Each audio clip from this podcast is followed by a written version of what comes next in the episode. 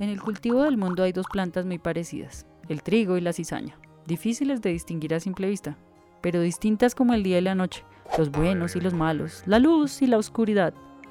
Hoy en Pandereta Millennial, el trigo y la cizaña. A veces uno quisiera un mundo lleno de bondad y alegría, sin gente chismosa, sin guerras ni pleitos, sin envidias ni celos, sin ambición ni egoísmo, todos tomados de la mano siendo felices. Un mundo de amor y armonía, sin cizañas ni cizañeros. Ay, qué lindo sería. Y en ese mundo perfecto uno se imagina que no siempre es el trigo, por supuesto. Y los malos, la cizaña, pues son los otros, esos que nos han hecho daño, esa gente diabólica que odia y que hiere. Todos tenemos una historia que contar sobre gente que nos dañó, nos despreció, nos abandonó, nos traicionó. Pero a lo mejor también tenemos que reconocer que a veces fuimos nosotros los que dañamos a otros. Ahí está la dificultad. El problema de por qué no podemos simplemente eliminar a los malos del mundo, eliminar la cizaña del mundo, es porque todos tenemos mucho de cizaña. Todos hemos sido cizaña para otros alguna vez, queriendo o sin querer.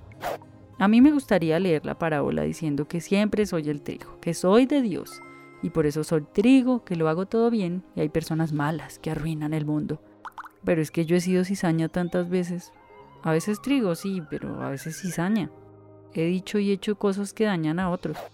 Y si arrancaran la cizaña del mundo, pues tendrían que arrancarme a mí también, a todos. ¿Quién puede decir que ha sido perfecto con los demás toda la vida? Y entonces, un primer problema que surge es que no podemos juzgar a simple vista quién es cizaña y quién es trigo, porque se ven prácticamente iguales, y reconocerse a uno mismo en la cizaña es parte de la solución.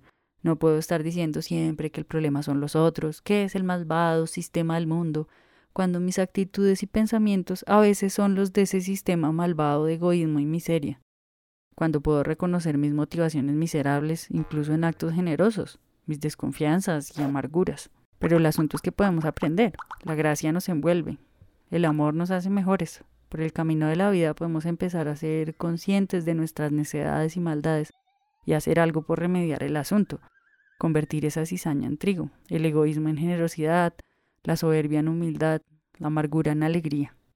Sin embargo, es una oportunidad para todos.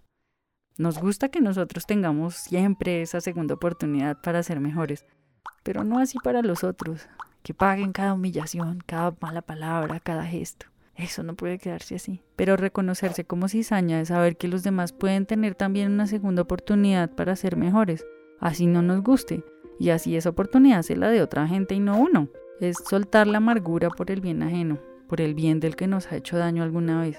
Por el milagro de la gracia, el que hoy es cizaña, mañana puede ser trigo. Si ayer dañé, hoy puedo construir amor y sanidad para mañana. Si el amor me cambia, puedo pasar de ser una cizaña amargada y desconfiada a ser un trigo generoso y bondadoso al recibir el abrazo del amor.